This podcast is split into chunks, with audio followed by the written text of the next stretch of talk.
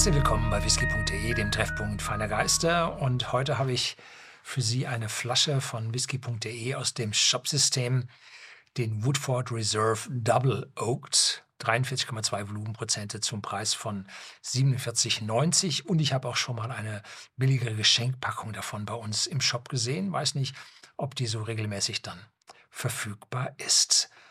Dieser Woodford Reserve stammt aus einer Brennerei, nennt sich oder nannte sich LeBrow and Graham und war eine alte Brennerei, tolle alte Steinhäuser. Und dieser Name ist aber mit der Zeit verschwunden, weil der Whisky Woodford Reserve eine dermaßen große Bedeutung und Gewicht bekommen hat, dass man sich darauf konzentriert hat. Und der Name der Brennerei ist etwas in den Hintergrund geraten. Die Brennerei hat aber was Besonderes, und zwar, sie produziert mit schottischen Brennblasen, die von Richard Forsyth in Rothes hergestellt wurde und die brennen dreifach, eine Dreifachdestillation in klassischen Potstills. Und dieser Whisky ist nun, unterscheidet sich von dem klassischen Woodford Reserve dadurch, dass er erstmal in normalen Fässern, den Woodford Reserve auch gereift wird, reift und dann anschließend ein zweites Fass sieht. Das ist im Rahmen von Bourbon dann möglich. Und Sie schreiben hier oben drauf ein Barrel Finish Select weil es ja in frischen Eichenholzfässern, beides in frische Eichenholzfässer gereift wird. Und hier kriegt man also zweimal jetzt die volle Ladung aus diesen Fässern raus.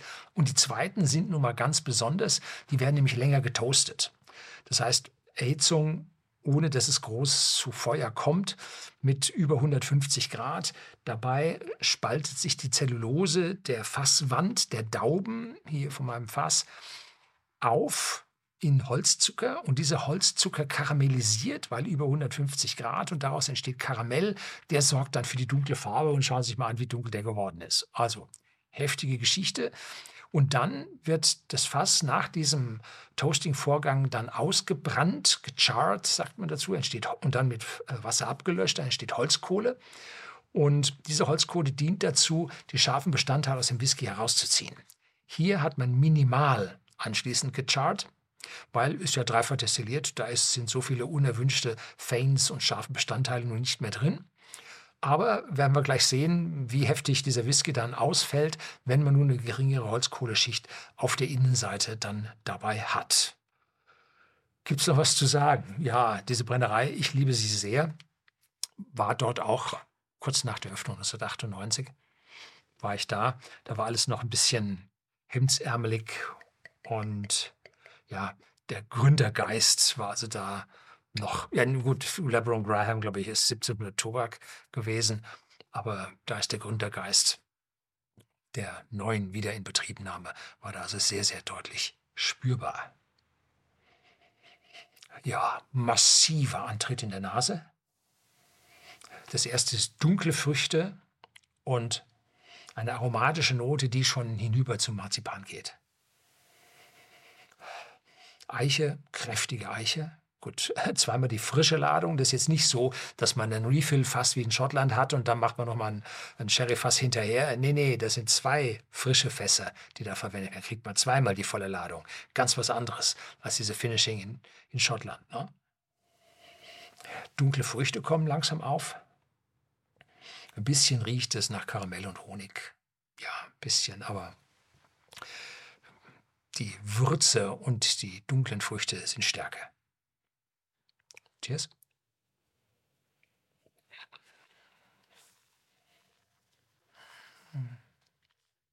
Mhm.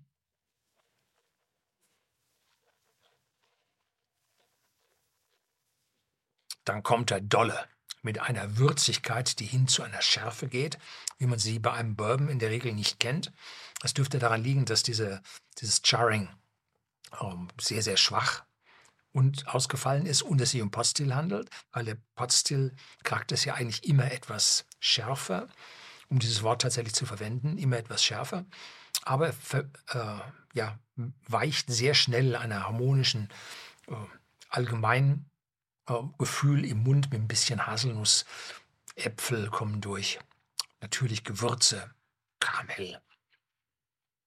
Ja, und im Abgang so eine leichte Apfelnote. Wird es auf einmal ein bisschen trockener, leichte Apfelnote, aber, aber so kantiert, glasiert. Ne? Also da ist schon ein bisschen Ja, also ein gewaltiger, für einen Bourbon ein gewaltiger Antritt. Mhm.